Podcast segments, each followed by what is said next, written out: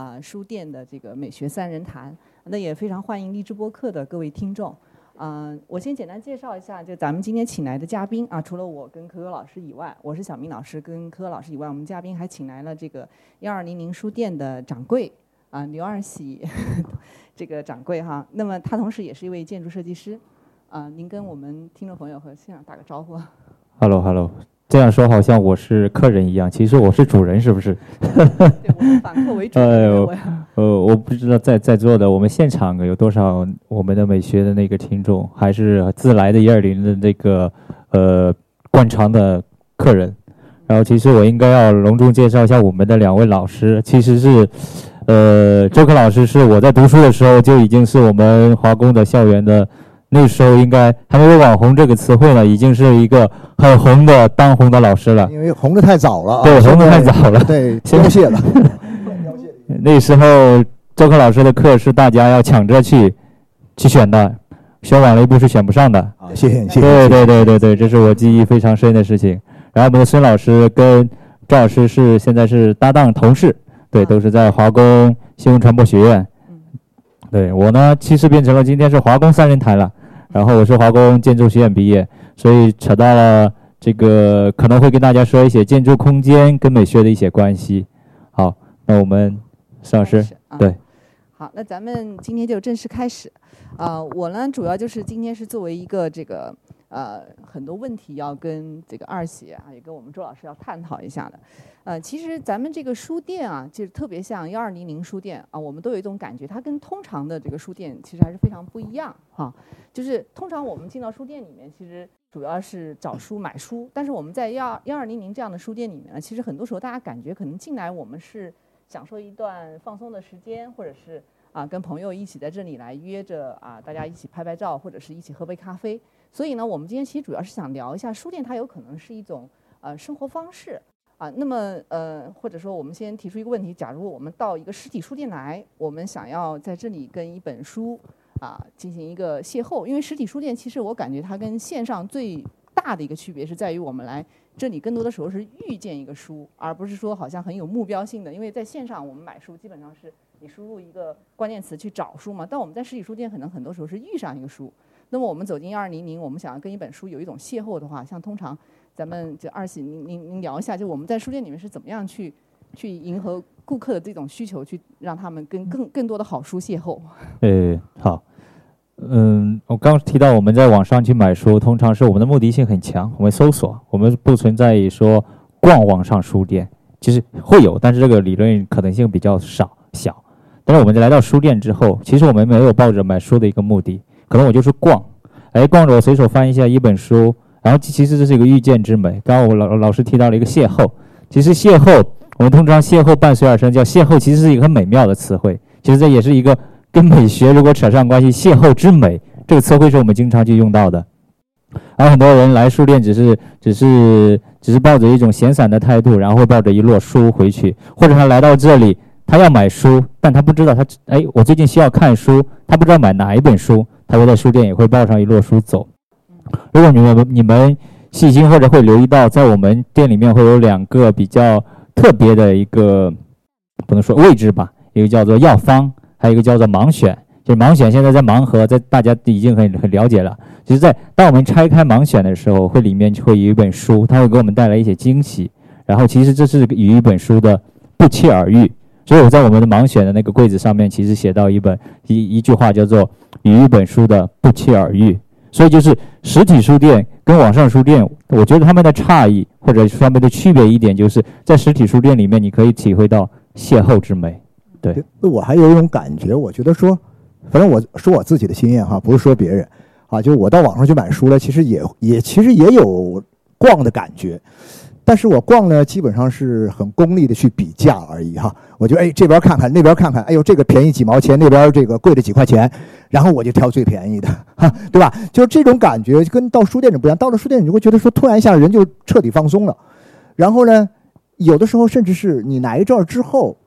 呃你你一开始想来找什么书，你都不知道了，你都忘记了。往往最后带回去的书，回到家里才才突然想起来，哎呦好家伙，我原来是去书店想买某某书。但是呢，这本书你完全就把它忘了，你都带了一堆新的别的书回来，这种感觉特别好啊，是不是？啊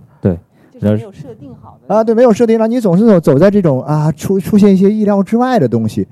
但是其实我说哈，就说我了解，我知道咱们这个幺二零零书店呢，其实最早吸引我注意力的还不是跟买书有关的啊，我嗯其实。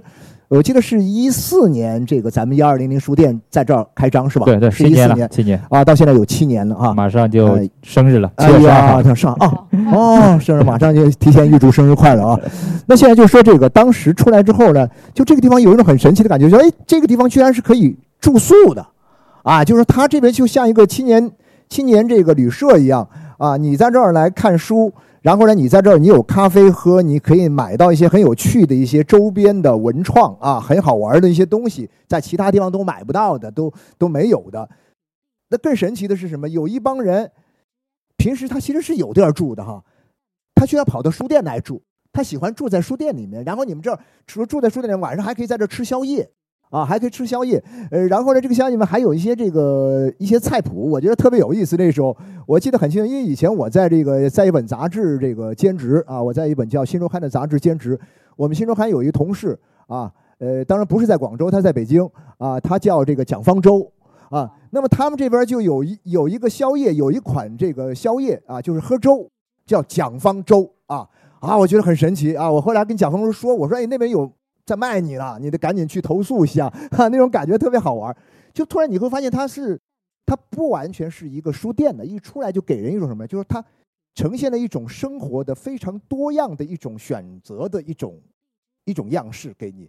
啊，就是说你可以看书，你可以在这会会客交朋友，然后你甚至你还可以住在这边，那你就说你把这个地方当做你的一个家了一样的感觉啊，呃，就有这种啊，你怎么会想到这东西的啊？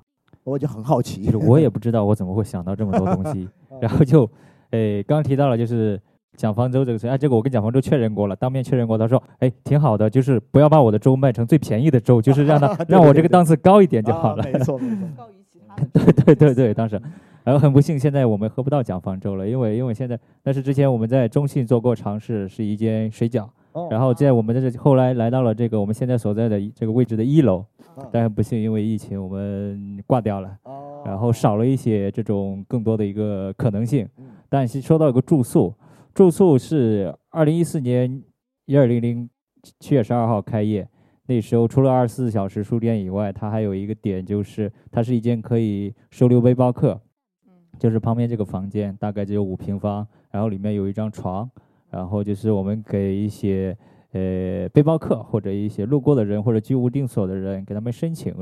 会在这里去入住，就是方便他人嘛。然后当时一个理念就是尽举手之劳，帮助有所需的人，然后尤其是一些热血青年在路上的人。这个这个点呢，是我在台湾的时候，因为我我在环岛旅行之中，就是被很多人去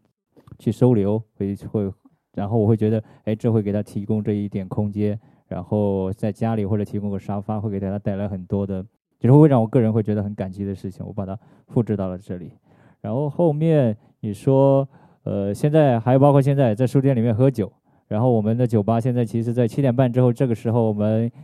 的中间那个 M 层夹层会有一个酒吧就会在开业。你在酒吧里，你在书店里面睡觉啊、喝酒啊，当然了，宵夜现在吃不到了，就太多的太多的可能性。然后包括我们在上一年的年底在荔湾，荔湾在最近是全国比较有名的地方，现在知名度最高的一个区区了啊。对，在有一个一二零 Book and Bed，其实它里面有就有很多床，就是把这一张床变成了一百张床，那是一个真正的青年旅社，一个完健全的青年旅社跟一个健全的书店的一个结合，在那里面又有太多可以发生的事情。对，那这个呃，二喜，我想问一下哈，就是咱们这个书店发展到后面，就是比如说我们又可以在这里吃饭了、吃宵夜了，又有喝咖啡、有喝酒，甚至于就是说可能后面还会有一些什么看电影啊啊，就是增加越来越多像住宿啊这样的功能之后，它是不是就是说在互联网的书店时代里面，这是我们的一个趋势，或者今后未来这种加一加一会越来越多啊？呃，我觉得它是不是一个趋势，我没办法去说，但是它是我的一个尝试。我希望我的尝试可以成为一个趋势，不过这是一个可能是一个很大的一个妄想。然后我我觉得书店现在其实我们提到都是呃除了过去传统非常传统的是卖图书嘛啊，图书文创加咖啡这三个其实这三个模式的书店，其实现在开个书店都会有这三三种模式。我们现在提到了呃 book 家，就是它会会有各种元素。其实我们说到书，书是可以跟世界万物去结合的。你从什么，你上对什么都可以去，因为它它它的太多的相面，它就是一个宇宙，就是一个世世界。我尝试我现在书店里面开青年旅社，曾经尝试过在书店里面，酒吧已经做了，在书店里面开电影院，在书店里面去做，包括现在我们能够市面上会看到的，比如说延吉欧，然后鸟屋，甚至他们在书店里面会把自己做成一个小型的一个商场，在书店里面在开店中店。在世界，在研究里面，比如说在 K 十一的下面，它会有照相馆，它会有它会有画廊，还会有发廊，还有种种这些结合。其实它已经完全其实很多。我跟一一些人去交流交流之后，都会发现，其实他们对书店的理解其实有很大的偏差。其实这因为这几年书店是一个快速发展，甚至是更新迭代的一个过程。然后你稍不留神，两年之后，你哦，原来已经是这个样子了。对，现在就是书店已经是天马行空了。对，那我现在感觉到就是说，咱们现在不是，呃，我现在注意到是在我们的城市生活当中哈，就是网红们比较喜欢去拍照的地方，打卡的地方，拍照的地方。然后呢，这个地方里面其实我们看到了大量的这个好看的美图啊，其实。书店里面拍的占了相当的一个部分，是吧？占了相当一部分。那就说这个，其实很长一段时间以来，我就注意到一个，有时候也好奇啊，也也因为自己也是个读书人，所以说也会很关注书店的发展。就我就一直注意到什么呢？就最从最早我们书店只是卖书，到后面呢卖一些这种呃这个文创的一些周边的产品，然后再有咖啡屋啊，再然后呢再慢慢的开始延伸做一些展览呐等等等等。但是现在变成了一个人们来书店，很多时候是因为我要来这儿拍照。我刚刚来这儿，嗯，今天晚上来的时候，我就发现咱们这楼道这就好几个这个，个网红模样的小姑娘在这拍照啊，就特别投入，也特别好看。你想象一下，那个画面出来时候特别漂亮。那这个东西，就说，呃，我自己的感觉来讲，就是书店本身已经发展的非常非常的跟以前完全不一样了。那更像是什么呢？就是说，更像是我们今天讲到的一种，呃，好像是一种生活的一个相对完整的一个形态，在这里面都可以得到一个聚合的这种感觉，是吧？那但是呢，这里面就出现一个新的问题，就是您刚才也提到了啊，二七老师也提到了一个问题，就是说提到了一个，比如说像那种类似于像鸟屋书店啊，我们现在讲鸟屋书店是一个网红书店啊，上海开完之后说是这个。然后杭州、西安都开了啊，开了好几间，然后呢很受欢迎。大家在很多人的心目中说，这个鸟屋书店就是一个，呃，我们书店将来发展的一个这个方向还是什么的。但是我个人的感觉哈，我个人感觉，我还是喜欢幺二零零这种感觉。而且我觉得幺二零零这种感觉是什么呢？就我个人这纯粹是我个人的意见啊，就说我觉得说这个地方呢，跟我们的这种青年文化的这种呃亲近感和这种。更自然、更放松、更接地气的这种感觉更接近一点，呃，它没有那么很高端的、很很所谓的很很有派头的，就是这种很高级的这种东西，好像似乎没有。它很亲切、很自然，然后你来到这儿之后，你会很放松，就感觉到是我们的一个每一个人的年轻人的生活的这个一个自然的这么一个延续的一个过程。你下了班以后啊，或者说是怎么样啊，周末你早上起床以后啊。你会想到很自然的，你会到这儿来，嗯，甚至都不是为了来拍个照，也不是为了干嘛，我就是想到这儿来坐一下。然后我看这周围有很多的这个呃那个桌子，大家就把这当做是自己的书房那样的感觉，是吧？嗯。所以刚才柯老师讲这个，我其实也很想跟二次探讨一下，就咱们这个幺二零零书店，它确实感觉比较年轻化，咱们这个用户画像是不是说定位的就是比较？青年这个形态的东西，你看到台下的人，你就知道我们的群体是什么样子了。非常年轻，我们群体都是很漂亮的，很帅的，对，很年轻的。然后，然后说刚刚刚刚赵老师提到，就是就是你说鸟屋也好，延吉屋也好，他们那种高级感，说散发出来东西。然后我会有有我我有一个比喻吧，就是 我们过去我们去去酒店叫星级酒店，然后这种感觉所散发出来的东西，跟你去就是民宿。就是，当然了，现在民宿都以酒店的名义去看民宿。就很多年前，我们去十几年前在台湾的民宿，去其他很多民宿，你会去到里面之后，它没有那么的奢华和高级。然后，但是你进去之后，你发现这是有温度，这是有人味的。其实叫做一个主人性在里面，它有主人在里面，哪怕主人不在，你能感受到它的气息，感受它的生活的一些温度。那我们可能去了刚刚所说那几书店，你感受不到，你去了之后，你发现这就是个五星级酒店嘛，四星级酒店、五星级酒店。可是你在来到一二零零，你觉得这不是一个酒店，这是一间民宿。你在里面会发现到有主人的味道。其实主人性是是我们是我所一直是坚守的、坚持的，我也觉得是非非常重要的。但就这就扯到了，就是我们说对连锁书店跟于一些独立书店来说，就是所谓的我们很多独立书店，台湾的也好，大陆很多独立书店，我们进去之后很有明确的感受到这个主人的存在，然后主人所散发的气息，其实它是一个很可贵的一个东西。对，然后我插一句哈，就是我觉得说这种您您说的这个主人性啊，我又会觉得它有另外一种，就像您刚才一开始咱们开场的时候说的一样，其实您是这儿的主人，结果我们俩跑这儿来。我们反而成了主人了。就是我相信，可能每一个这个来到这个书店里坐在这看书的人，他们真的会把这个地方当做是像他的家一样的这么一个地方，他自己哎也成了这个地方的主人，会不会有这种感觉？呃，对对，其实他们变得你刚刚说的亲近啊、轻松啊，他们会在这里，因为很多人来到，包括我很多很多顾客，他会愿意就来到广州。马上要去到这个店，其实他对他他他是有归属感的，或者很多人愿意把把把租的房子放到了这附近。我觉得主人就是可能你去酒店之后，你会觉得这个距离感。其实你去很多店，包括很多商业气味重的或者高级感的地方，你觉得那那是有距离感。但是你在民宿或者在我们这里，你会觉得它一切都是融合的，都是一个你觉得距离感会变得亲近的感觉。对对对。对，那我呃，对我觉得是这样，就是我们有些做有些事情，我个人的感觉是这样的，就是我们做有些事情，咱们还是要高级一点啊，要显得很装一点，是吧？但是我觉得至少读书这件事情呢，一般来说不需要好像搞得很装一样，一装反而就假了。读书这件事情，它就是一件很日常的事情。然后我觉得说，这样一间书店能够让我们年轻人的生活里面这种读书的这种生活变得很日常。我觉得这是一件莫大的这种功呃功劳啊！我觉得这很了不起的一件事情，因为因为就说你就哪怕说是去图书馆，去咱们这个很高大上的、很高级的、非常洋气而漂亮的这个广州图书馆看书，你总觉得那个地方似乎有点高级，是不是？哎呀，里面又设计的富丽堂皇，好像又又那什么一样，那些空间又那么巨大无比，你总觉得在那个地方呢，确实是很好的一个地方哈。但是呢，他把一件事搞得很正式。搞得太正式之后啊，你这读书这这个乐趣有的时候就会，呃减少一些。我个人感觉，但是我就会感觉到类类似于像这种地方，到咱们这个幺二零零书店，或者说类似这种像这种客栈似的啊，这种民宿似的这样一种书店里面，这种氛围会让我们的读书这样一件事情呢变得很日常，变得你就会说，哎呀，就好像我们呼吸一样，像我们喝口水一样，就这么这么愉快的事情。那么这样的话呢，我觉得，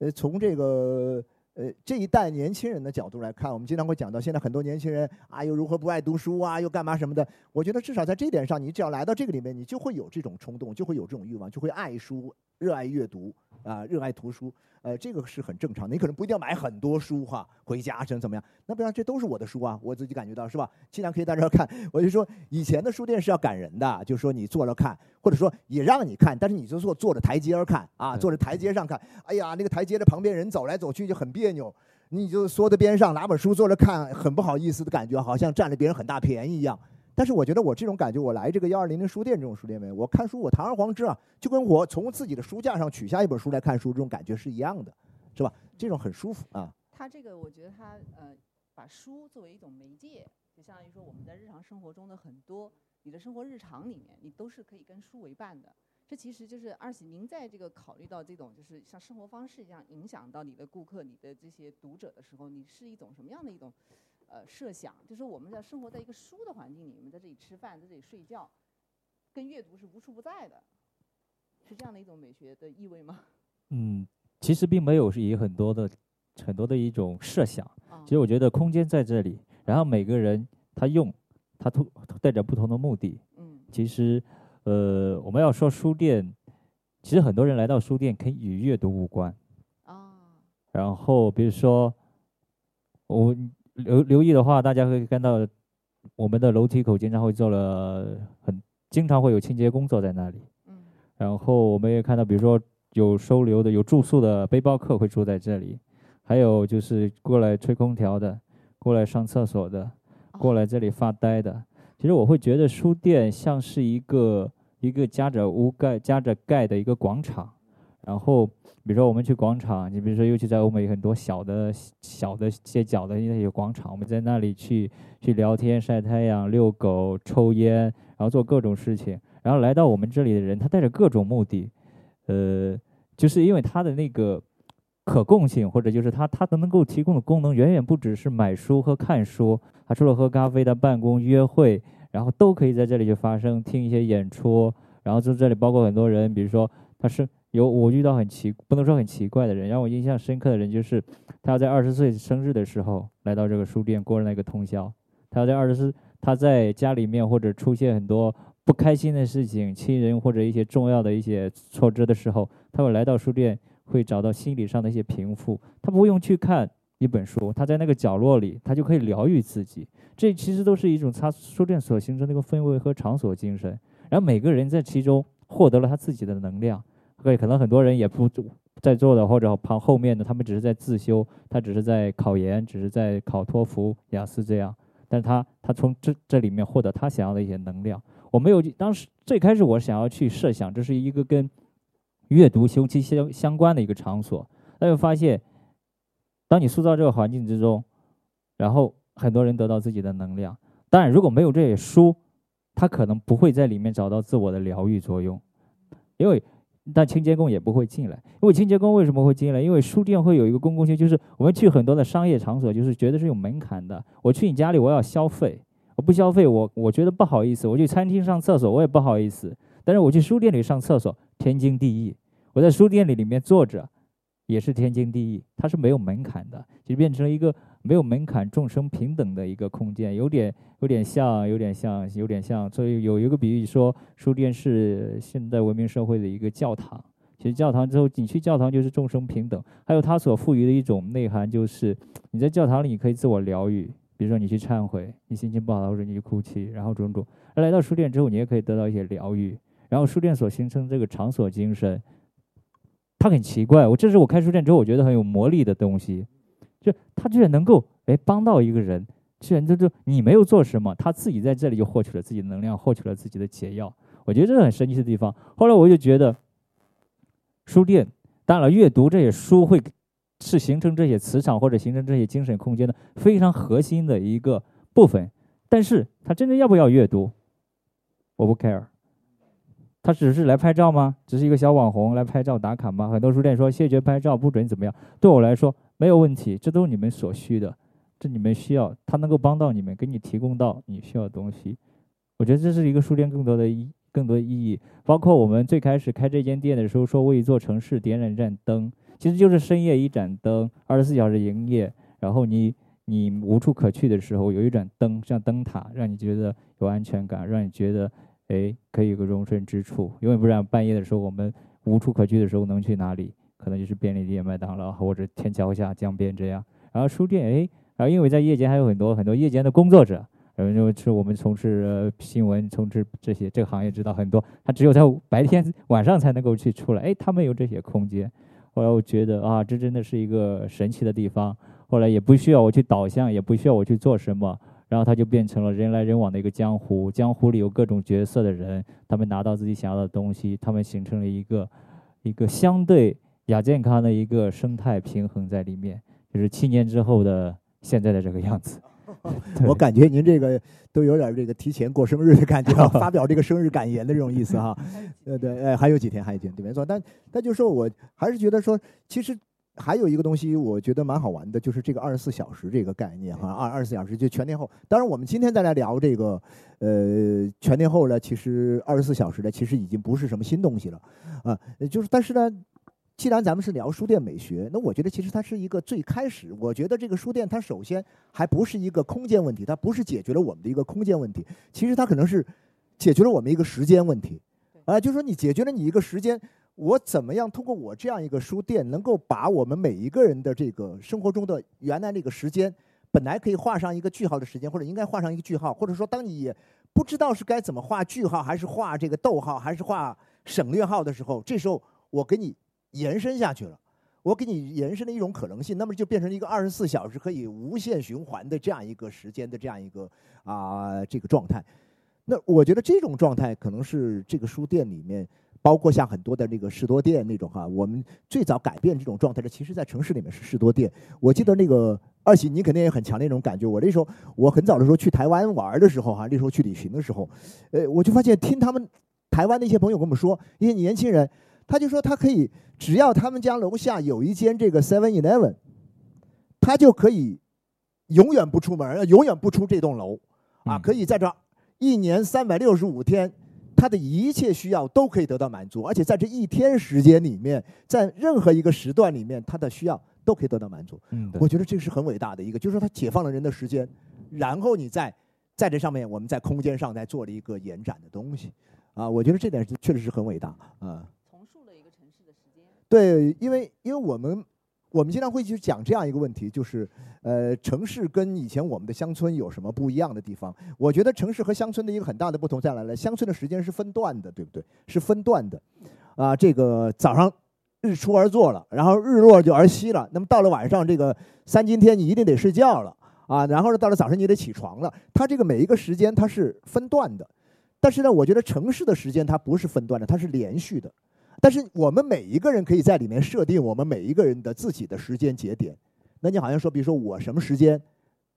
到书店来，比如说我下了班的时候，那就好像说是，比如说在日本那些上班族，他下了班，在下班和回家之间一定有一个居酒屋一样啊。我在我在下了班以后，我一定要到居酒屋里去喝两杯，呃，喝完两杯之后跟同事啊、聊完了之后，然后我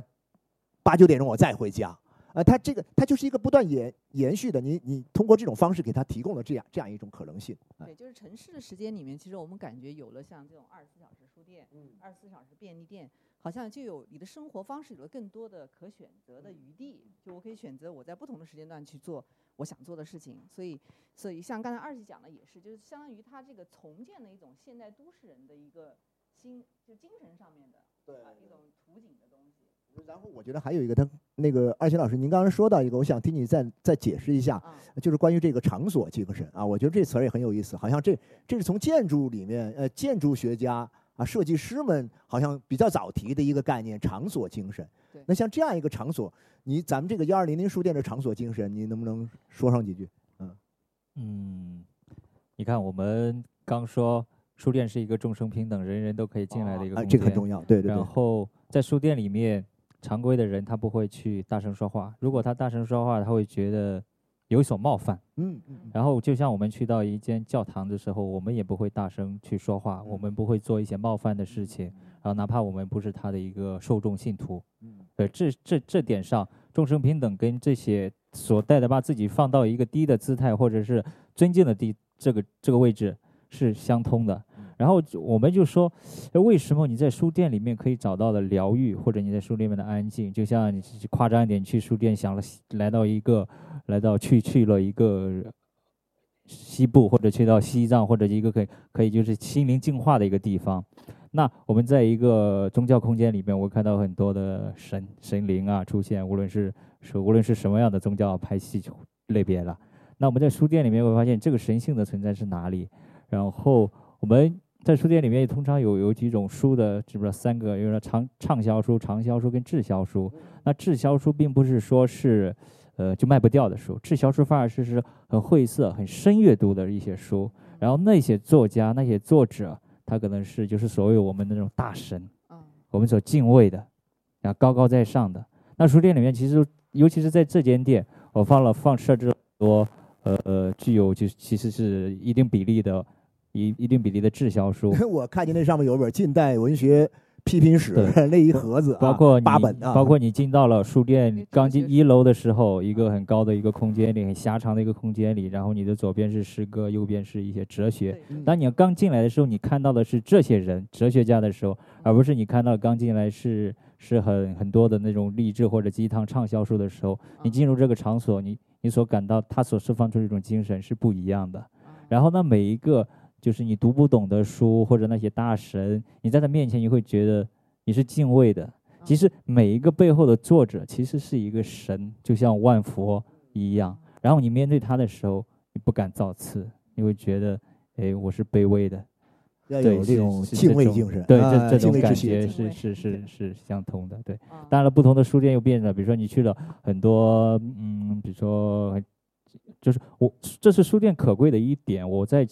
想要不把它去保持下去的。但你再去了，包括我们的一些店，只是商场店也好，包括更多的同行也好，其实他们我们还是以市场为导向啊，我们要卖更多的呃能够畅销书啊，可能滞销书因为卖不动，你只是为了这些东西，那其实是很占现金流、很占这些东西的。对，然后就就是越来越弱。这是我我会觉得，就是就是书店对我来说很可贵的，倒不是阅读，很多书店都有阅读的功能。至于二零，我觉得就是这种场所精神跟它的一个公共性。刚刚我说它是一个加盖的广场，很多人都可以在这里来获取他想要的东西，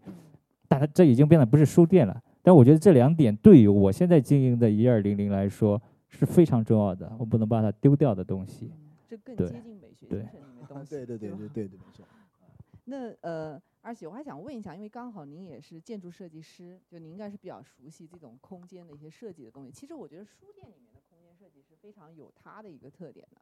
好比个话筒不对劲点啊。好比刚才我们说到那个鸟屋啊，鸟屋号称是全世界最美的这个好像二十家书店之一。那么不管是日本的这个非常有名的代官山那一家，还是说它在杭州、好像上海的，都是很多这个图片出来都说它是空间设计特别的美。那么我们幺二零零其实也非常有自己的一个空间设计的理念。所以您或者从建筑设计师的角度聊聊，像我们一个书店的这种空间设计，它怎么样的去呈现这样的一个美学意味呢？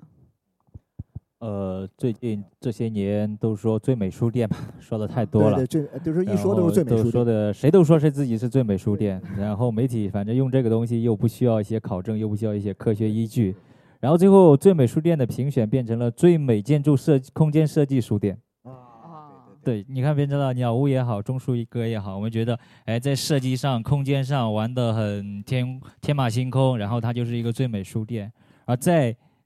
其他的一部分人眼中，或者在我眼中，最美书店是另外一个样子。比如说，呃，在北京有个万盛书园，啊万盛书园在北大跟清华旁边的一个学术性书店，你进去之后，书已经落到天花板都不够放，它里面的书的书品的选择，嗯然后你会发现，这个书店书除了书以外，其他一切都是次要的，然后书就是最好的装饰，最好的设计。那我觉得它是我心目中最美书店之一。然后你看到了，包括在一二零零，然后你会看到设计变不变得并不是那么的重，不是那么的重要。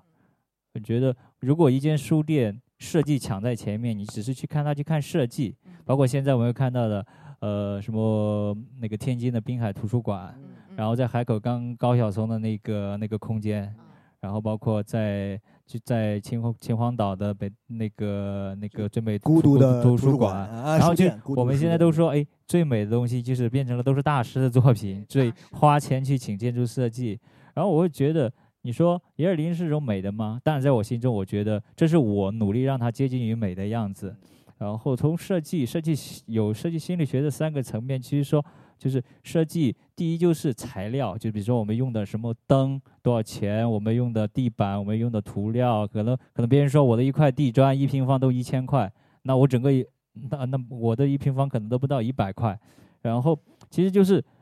好不就是用什么样的材料，怎么去用，这是第一层面，你只是这肉眼可以感受到的，好不好看而已。然后第二个层面就是好不好用，你合理，就比如说你的流线合理，你的灯光的照的，你可你可以去很多书店，你发现你老是被灯光闪到，然后这边又光线好强，这些东西就是不合理的东西，你的卫生间呀，你的尺这个的尺度啊。第三个层面其实叫，其实第一个层面、第二个层面都是设计师可以去把控的嗯，然后尤其你花更多的钱，你就请很好的设计师，那就可以。但第三个层面叫做有没有意义或者有没有故事，其实它是变成了这个瞬间变成了是其实是业主或者是它的使用者去一点一点去添加的。当然，因为我的书店都是我自己去做了前，就是把一二三贯穿起来。然后可可能你看，在这个书店并没有很大，尤其是当你刚进入门口的时候，你走过这个狭长的楼梯，可能只有十米、二十米，你可能要走十几分钟。然后你每走一几步，你会看到，诶，这个一一个细节，还有这个好玩的东西或者东，你会产生一些，因为它背后是有故事的。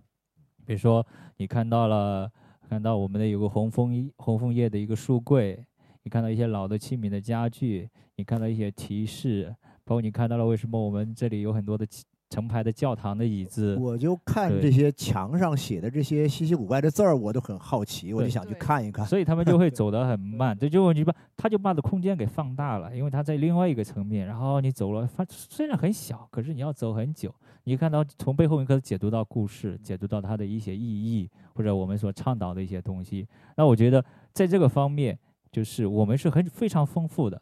然后基本上是没有几在这个只是这行内没有几间书店在故事性上，在意义层面或者在这个这个纬度或者是第三个阶段去超越我们的。但是在第一个阶段，很容易就被超越，其实是花钱的问题，然后找个好的设计师。那我觉得我我所觉得美学在第三个层面对我来说更重要，因为我想必就是很多停留在这里的人在做的，他们之所以愿意来到一二零零，或者是成为他经常的一个客人，可能他是对这种美学会会符合他的审美。对，可能你去很多人的审美就啊，这那么破的地方，他们的审美可能就是方所，可能是就是中书阁，可能就是鸟屋这样。当然了，每个人有的审美的去向不一样。对我们去到我们广州很好几个书店，除了就刚刚说的万盛了。那说到广州的话，我们又会说，呃，博尔赫斯，博尔赫斯书店。你进去之后，你也发现，哎，它是一个很精致又很美的一间书店。然后就说到很旧的，那可能就是有个昊天，昊天古旧书店。啊，你进去之后也发现，除了很好拍以外，进去发现，哎，真的是，你去昊天书店，我要如果说好拍，我觉得昊天书店非常好拍。对，就是在在那种这这个审美的角度来说，对。对，我是注意到像幺二零它比较有一些旧的东西，就是您好像有意识，有时候会把一些这种，就比如说是八十年代、九十年代的一些，包括旧书啊，一些旧的物件啊，这应该也是一个对，就是它这个建构哈。一四年这个创立的哈，呃开的，然后到现在是七周年。嗯。但是让你进来这个书店的感觉啊，你很有一种年代感，我觉得哈，这特别有意思。啊，就特别有年代感。那么就是说，有些东西我们讲，比如说我们在消费方面的很多东西，我们是尽量的不去，呃，追求这种年代感。我们要新，要亮啊，要这个炫啊，呃，然后又符合年轻很多这种很潮的这样一种新鲜的这种，呃，热辣的这种潮流。但是呢，这个一个书店的感觉呢，我觉得它有一种。沉浸于时光中的感觉啊，这种体验，我觉得是我觉得说一个好的书店，我期望一个好的书店能够给我带来的感觉，就说啊，不仅是我被书环绕，然后呢，我又可以沉浸在在这样一些这种好像是很有年代感的这个旧物当中，我会沉浸在一种时间当中，然后和时间啊合为一体的感觉哈，我觉得很高级，有一种穿穿过这种时间的这个。既定的轨迹，然后我可以去有一些对话，有一些跟过去的这个，就像您说有故事。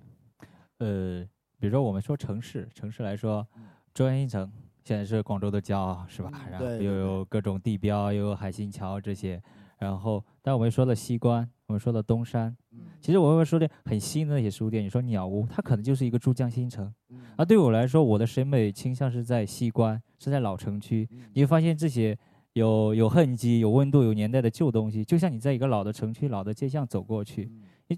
你都是一种美，只是我选择了不同的美的一个一个一个的一个方向。但是如果把它就是刚刚这种比喻来说，你可能那些书店，它就是在珠珠江新城那种那种感觉。那一二零零对我们来说，它就是一个老的一个街道、老的一个城区，它在诉说着一些东西，它在承载着历史的一些痕迹。那咱们的这个，但是你发现很有意思啊，就是说。这样一个有年代感的地方，呃，有历史的，就像您刚才说，就比喻为我们广州的这个像西关这种东山这种地方。可是年轻人会很吃这套不？很奇怪，啊？我觉得现在慢慢变得，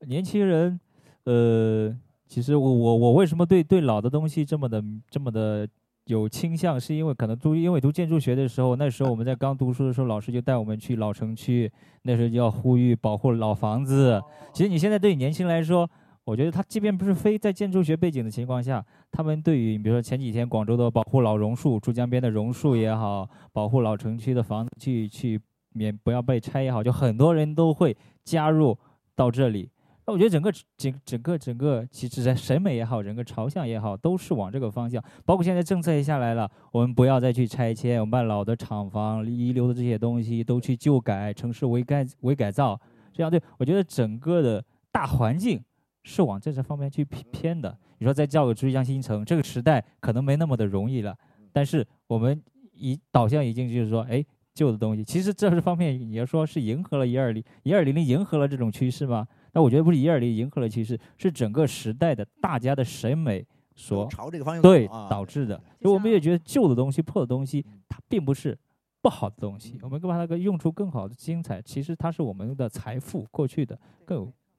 像咱俩说的那一期这个怀旧的美学，对我，我们在这个，呃，在这个叫什么这个美学公社里面，我们俩做过一期这个就关于这个怀旧的啊旧物的，关于旧物的问题啊。其实我觉得，其实当时我没有没有没有时间聊哈，本来可以聊聊像这个书店的。对对啊，但今天这种感觉来到这儿之后，感觉特别强烈。因为我反正每年都会来好多次这个啊。以前我们那个呃天河北那边还有一间啊，啊呃旁边还有一个旧物仓是吧？里面全是旧东西对对对啊。现在那些那那些东西在哪儿啊？都都藏哪去了？？我们啊现在屁股下这样啊面都是他们，啊，然后他会对分到各个对对对店去了。对，那我现在想说一个事儿很有意思啊，就是还是想聊一下这个。其实我最早想来，呃，跟您聊这个书店之美呢，其实还是我一开始说的这个关于住宿这个问题。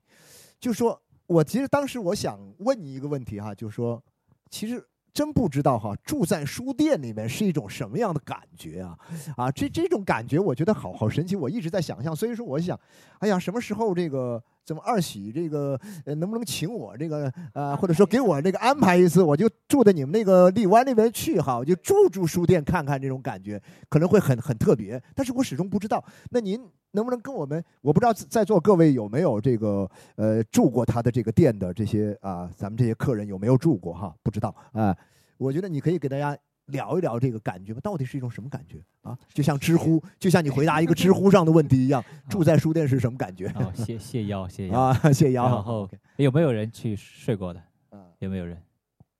没有。好，那我分享一下。哎，我的店长在这里。你有睡过吗？你要没睡过是吧？睡过。呃，我们都作为测测试者去睡过。然后，其实，呃，它是一个它的雏形就是这个房间，就是我在书店里设置了一个沙发客房间，然后很多人会，其实很多人想要睡睡进来，觉得睡进睡在书店里面是一种人生难得的体验嗯。然后我就在那里做了一百间一百个床位，一百个床哦一一百二十个其实是。哦然后你在这里，其实我们都就有一种，其实我们都说，哎，住睡觉应该要有私密性的事情。嗯是私密性的事情，就是关着门呀、但是反而在我那个店里面申请，就是入住率最高的，反而是几间私密性最差的，因为它只是有个帘子，对它它们它没有门，它就要胶囊，啊，对，在那，里面，对对，就是一个胶囊睡在里面。然后其实你你往常你会觉得，呃，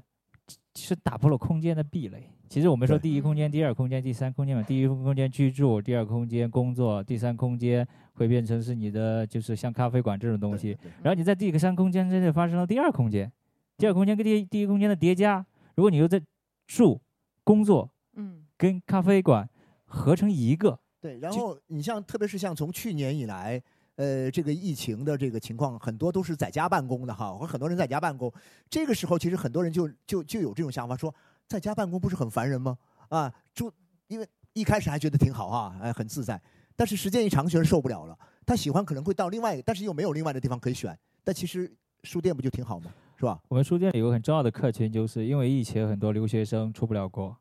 哦然后他们啊会选择在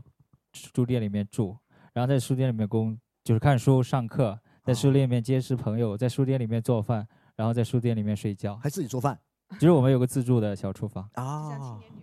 哦，对那很神奇。然后它整个就像刚刚说的，我们在在位那里就可以，只要楼下有一个二十四小时可以不用出去，啊，它在这里也可以实现了一二三空间的一个完美的一个融合。融合，啊然后又加上书这个东西，其实我是我们说它是有一个魔力的，嗯书的魔力。然后当你把，因为我们常规区的青年旅社啊，就是都有一个就是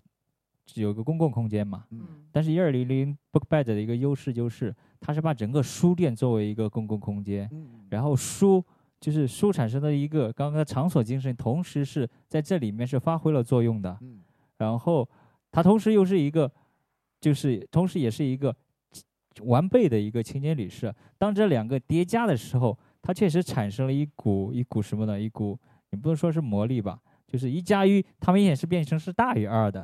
啊，它的融合度是非常非常好的，就是两个东西它产生了化学反应，而且化学反应非常的剧烈。嗯然后我觉得这是一个，对，这是一个合成物，合成物，对，太就太妙了，太妙了，对二姐说的那个打破壁垒，我觉得讲的特别好。是是是，对，就仿佛是把这些你的家、你的办公、你的商务交友，几个几个空间的壁对，垒把它打破所以所以这个体验就就就很奇啊就很奇特对对因为因为我就想到一个事儿特别有意思，就是说你比如说我住在这里面，那这个这些书是不是全部都是开放的？对，我随我随时可以随便挑，我就比如说我失眠，我睡不着，我就可以到书架上找一找一本这个，呃，怎么解救失眠指南什么的啊，让我能够马上看得上就入睡，这种感觉就很很自由的，这些空间全是可以自由开放的。晚上的话就是，呃，十点钟是闭门，但是闭门之后，住在这里的客人可以享用整个啊书店就那时候就没有那么多人哇，了。太神奇了，那就对，就是在人少的时候，我们通常让我让我也很费，不说费解，让我觉得很很不开心的，就是很多人觉得书店最美的时候就是人最少的时候，就是人少只有他几个逛的时候，实你心？疼啊，对啊，因为这时候生意是最 差的时候。对对对，没错。但是让你入住这个书店的对时候，但是他这个对，就这种情况，我就会想起有一年我去这个去日本那个濑户内海。濑户内海参加他这个去参观他这个艺术呃艺术节啊，就是艺啊濑户内艺术季，呃每三年一次的这个。那我就注意到，就是他那边有一个安藤忠雄做的一个美术馆，呃是在指导上面好像一个美术馆。这个美术馆呢是酒店和美术馆之间的这个壁垒，他把它给打通了。也就是说，你到了这个晚上，这个这个美术馆闭馆以后，你可以住在这个里面的客人，你可以甚至你就说，呃，一般情况之下，你可以就很放松的穿着拖鞋，穿着睡衣，你可能就比如说你喜欢某一幅画，你就可以一直晚上通宵，你就跟跟他在一块儿啊，这种感觉就已经没有这种啊一个呃住在呃，对对对，他就变成住在美术馆里了。但是呢，我觉得他那个东西呢。呃没有太大的这个普适性，因为什么呢？因为他只有那么十来个几个房间，嗯那咱们这有一百个床位，我觉得这就很了不起了。我虽然不是面对世界名画，但是我是面对这么多的像神灵一样的存在的这个这些这些书籍，嗯呃，所以我觉得这种感觉，哎呀，看上去是很放松的哈，很很也没有什么太高的门槛儿，是吧？呃，但是呢，它能够给我们到带来的这种精神上的、这种感觉上的这种提升啊，却特别的高，你们发现没有嗯啊？是一个很特别的体验，至少是这个样子。对对，所以所以入住之后，大家就觉得这是住的一间非常不一样的嗯，一样的。其实，呃，有有我给你安排上，好好好，是啊，我来我来住住看啊，对，感受一下。体验对一下对对对，没错没错然后。你你在厨房里面去做饭，还可以再抽一本这个食谱啊，对，马上可以拿一本食谱去看。对睡，不着可以抽一本这个如何能够治疗失眠。因因为这个里面我会感觉到有一个好玩的地方，就这么多这个萍水相逢的这些年轻人，啊，他们来自不同的这种地方啊，有着不同的经历，有着不同的这种性情，然后住在这样一个同一个空间里面，那么就会发生什么样的故事呢？我觉得可能一定非常有意思然啊。然后故事说两个？就变成了爱情公寓。有爱情公寓，有爱情故事吗？有爱情发生吗？这里然面后数据好像是有常住的十个一个小圈子，里面有四成了三对 哇百分之六十相的当高啊！撮合率哦。然哦，后因为在这样这样大家其实书会让大家的距离会变得更近，啊会让大家的一个这防防范性会变得你已经又低筛掉了很对多东西了，对对对你很多你已经对对过滤了很多了，对对对，然后他们过滤掉很多在一起东西了，对。然。后经常你说二十四小时你们都不会用分开的，啊。你们都在这，你看工作、居住、嗯。吃饭、看书都会在这里，嗯。然后他们就年轻嘛，对对，然后就就这个这个这个这个这个比例也是让我有点震惊的，啊，但是往往是比较相似的人，对才会有对这样的一种选择。包括选书的时候，像我们有很多爱情故事都是在书店或者图书馆发生的嘛。对它会它会变成，比如说你在书店相遇是一种本身就给它赋能了，对你在一个这样的空间内，如果你在火车站。你在城中村，你在大排档，你认识的人会让你觉得，不一样不，一样。对这个氛围就给你们增增色了很多。对对对，有没有具体的故事呢？而且具体你说具体到具体到他们怎么呃张三李四啊，就是啊，OK？呃，我我有一个我有具体就有一个高考的高考的学生，这么小，对我们高考的学生，那我觉得哎，他每天他每天下午在那里练舞，然后就是就是很有执着的去每天在在在练一个街舞，我以为他是一个从事这方面的一个工作的人呢。然后他就说他他原来他是一个附近的一个高三的学生，高三的学生他就在这里月租，每天在住在这里，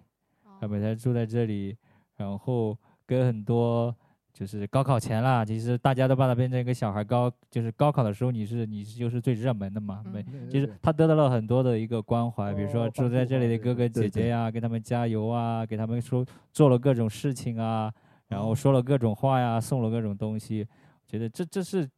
这个小小的缩影，其实是在呃幺二零零 book bed 里面经常会出现的一个片段之一，因为在这里面这些人会变得变得更更你说更亲切。或者更细腻，然后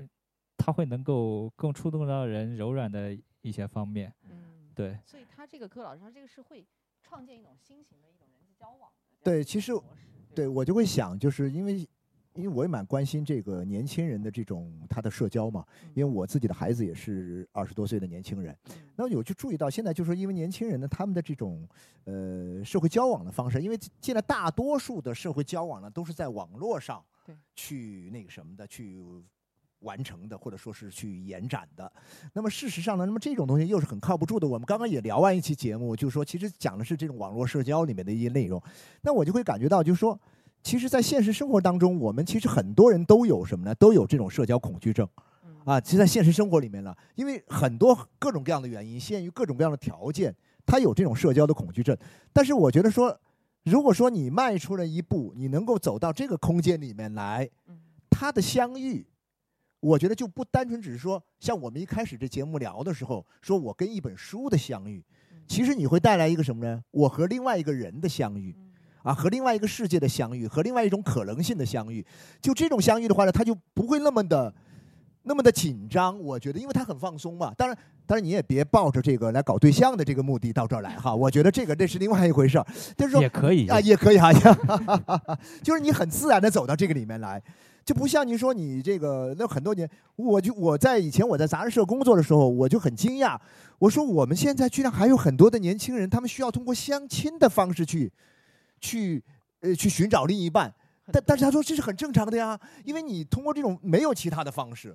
啊，或者说是在其他的方式里面，人们设置了很多的障碍，呃，你没有办法去打通这个之间的这种啊这种界限，所以就变得很拘谨。但是我觉得这个书店这样一个这么好的一个氛围，你来到这儿之后，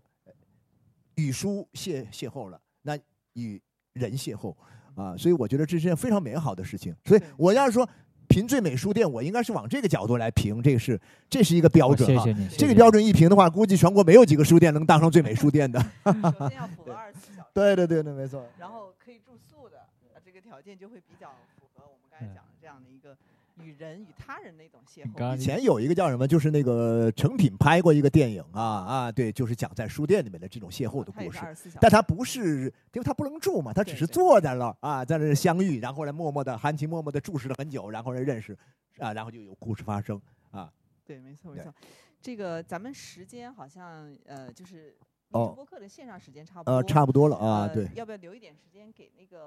网上提问或者现场提问的啊，对，现场有朋友有相关的问题想问我们几位老师，或者说问问这个刘老板这个这个关于房价啊，这房 掌柜的房价，呃，看看他是不是能够现场打个折什么的，这个比较实际，这个比较实际啊，对，你们现在都可以问啊。老实说，就是整个书店，其实今天我听下来，感觉最大的一个是类似于将书店做出，按照现在的说法叫社区化，就是一个社区化，一个一个。集群化，就我在想，这和以前九四年在伦敦开的世界上第一个网吧那个网络咖啡厅嘛，塞贝利塞贝利亚，那个一样，会不会也是那种，就是将空间和美学结合在一起，然后同时，因为老师您说这个书店是更多是帮助他人，当时那个九四年那个网吧也是说是帮助女性，因为那个开网吧那个艾娃帕斯科是个女权主义者。他也是让更多女性去学习新的这个网络知识。让我在想，老师您会不会就是类似于把这个讲座，将就把听众和受众的人变成一个一个的火种，以后去影响其他的。再加上就是我刚提的那个塞贝利亚，他在就塞贝利亚现在是衍生出来一个赛博朋克的一个含义。但我在想，会不会以后这个书店的的一个运营模式，会在十年、二十年之后成为一个主流的，或者是影响的一个现象级的一个一个反应或社会现象呢？我是就想问三位老师，就好，好，好，好，谢谢，谢谢你这个问题。因为说实在的，我们今天，你这个问题要是十年前问我，我我肯定是我一秒钟都不想，就是一定是这样的啊，我一定是未来的一个很好的模式。但是你知道吗？就是说到今天这个时代啊，我们变化太快了。呃，我觉得我们今天这个时代呢，一方面你会感受到这个，因为这个时代的这样一种巨变所带来的一种亢奋的感觉，但同时呢，它又会有另外一种感觉，就是说一种很不确定的感觉，你不知道会出现什么事情，所以说有一种什么呢？就是说，哎呀，走一步算一步，啊，但是呢，每一步得踩得准，得踩得踏实啊。我现在就是这种感觉，就是说不会去太去想太多未来的东西，不管是。呃，像比如说我我我期待，当然我知道这个书店肯定是将来很厉害的哈，就不用说了哈，可以办一千二百年啊，呃，这个，呃，是是，呃，但是呢，就是说，但我其实我不我不我不我这事儿不不用我操心，但是包括像我自己的事儿，我是这样的，就是说，哎呀，我不去想很久以后的事情，但是呢，我眼前一旦有了。苗头有了机会，有了一些迹象的东西，我一定会抓住它。那么这些东西呢，你就去深深入的去观察、去思考、去把玩，甚至是把玩它。所以我们今天来做这个节目，其实也是出于这样一个考虑。你就发现这个书店跟别人书店不一样，一个不一样，两个不一样，三个不一样，四个不一样。完了，你越数越多啊，很多的不一样就出来了。然后你把这所有的不一样加起来，你就会发现，哦，这个可能是你在。对未来不确定的这种生活当中的一些相对可以确定的一些东西，这是肯定的啊。所以说，呃，这也是我们今天我和这个孙明老师一起来，呃，邀请这个想要邀请这个刘老师，这个刘掌柜呢，跟我们一起来做这个节目的一个初衷，也就是这么一个想法。那这个节目做完之后，这一个小时之后啊，我其实真的是受益很多，呃，对未来呢的确定性呢又加大了一点。啊，是，就是说，那您这个问题呢，就是说我花了这么几分钟时间，我说可以得到一个肯定的答复，这以后一定是一个新代表着一个新趋势的东西啊。好，对我我补充一句哈，就实际上那个呃，从了屋的那个他提出了一个叫文化便利店的概念来看，它其实是蛮成功的。但是，咱们这个幺二零零，其实刚才这个二喜也说，好像有的店它其实也是在盈利中，就可能我们后面还要不断的用这种。呃，不可加的形式，它可能不断的会更好、更完善。这个肯定未来是线下书店的一个形式，就是一个趋势。因为它这种就是书是媒介，但是更多的是生活方式的植入，就是让你在一个书店里面，它可能有获得更多的东西。当然，呃，各个的就各种书店的它具体做法是会有一些不一样。就好比我们幺二零零可能更温情、更亲切、更像家，但有的像像了屋这种可能就会。呃，它会在不同的地域定位会不一样，就都不同，但是他们都会用这种不可加的形式，所以就是，呃，大概是这样一个一个一个想法。二十小时补充。嗯，如果你刚刚是一个 yes or no 可以回答你的问题，我会觉得它不是，不是是因为因为那个姿态太高了。我们我们我们是个民营书店，我们我们的使命不是刚刚说去帮助他人，其实这不是我建立。这个书店最初的目的是我在这经营之上顺便可以帮到他人，他的主还是他是一个人可以跑起来的一间书店，然后就是举手之劳可以帮助他人，而不是你建这书店就是为了帮助他人。对，那那就是在做公益做慈善。其实我一直想要给我们摆脱这个标签，做公益做慈善，因为这样下去你会越来你会更穷，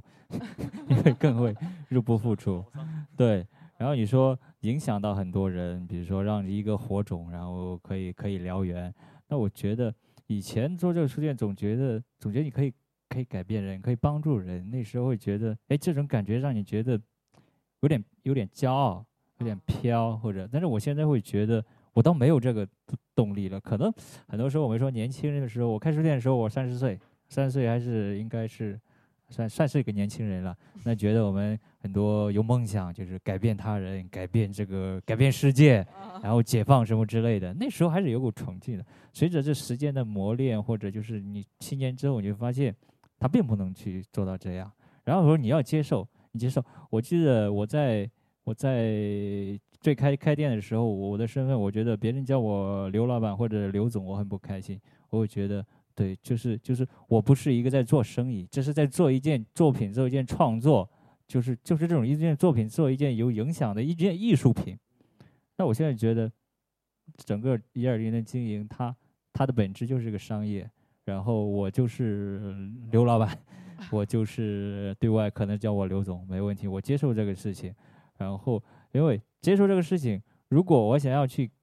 做到刚刚说的那种，我只开一间店我是可以的，但是我背后也有其他的支持我。但是当我去开了更多的店的时候，你是刚刚说的中信店，可能说正家店，可能对对我来说，我最爱的是这间店，没错。但是我做了其他的店，是因为我我希望我可以。让这间店可以活得更好，以这间店为为基础或者为资本，在其他的地方获取一些盈利，然后就是这间店它可能就是它亏钱，我不会把它关掉；但其他店亏钱亏钱，我会不考虑把它关掉，因为其其其他店更加是一门生意，更加是一个商业的一个空间。我不可你我不可能要求我自己，或者你大家也不可能要求我去把每个店。都变成现在这个样子，二十四小时经营都会出这个味道，那不那实现不了的。所以我知道我在寻找一种平衡。其实，在书店行业里面，嗯，其实我们说独立书店，我们说连锁书店，有一个新的分类叫做规模性独立书店。规模性独立书店就是连锁店，可能几十家、几百、几百家，延吉、又西西弗、中书阁都是连锁书店。那对有对你说独立书店，可能只有一间，就是一个人在这里，或者一个就这种很有个人熟人性的。那一二零到现在，它有六七间店，它还有个人的气息，它又偏的连锁。你怎样在连锁跟它的独立书店这种品品质里面去寻找到一个平衡点？那我是一直在尝试去寻找一个平衡点，其实人生都是在找制造平衡点，在这种，然后在，然后我现在这个店里面去寻找，而且我在店与店之间也要去寻找。那这个店可能就是承载着是这一个，而其他的店它所承载的可能是商业的意味会更重一点。那我觉得讲讲的更现实一点，就是三十七岁的我跟三十岁的我是心境很不一样的，然后就是做的，就是接下来你会面对的更多的。就是就说那种虚无的，可能是那种梦想吧。我现在没有办法就喊出来，我们要影响更多的人，然后就是希望这传递出去，让大家都会去做一些有情怀的事情，去帮助他人，种种的样。我觉得对，他不适合 现在的我。对，对，就是你一个是一个空间场景在这里，每个人得到自己的能量，他们就而我不去去这样去站出来，去让大家我们要怎样怎样怎样。对。对，释放出来的能量，对，不是这个老板他试图去达到的一个什么什么设计出来的目标，我觉得他更自然。对，每个人都获得自己生长的一些土壤和养分，长成什么样靠你们自己，而不是我期待我让你们长成什么样。对，这个情怀跟深意的感觉，我觉得平衡还是挺好的。希望是这样，对，希望是这样。那呃，咱们时间是不是？时间到了哈，时间到。好的，谢谢谢谢。好，那谢谢大家。好，那今天谢谢大家来到我们书店参加这次线下活动，然后非常感谢。好，然后大家想要离开的话，就可以自行离开，桌椅板凳我们会把它们收拾好。谢谢大家，大家把垃圾自己带走。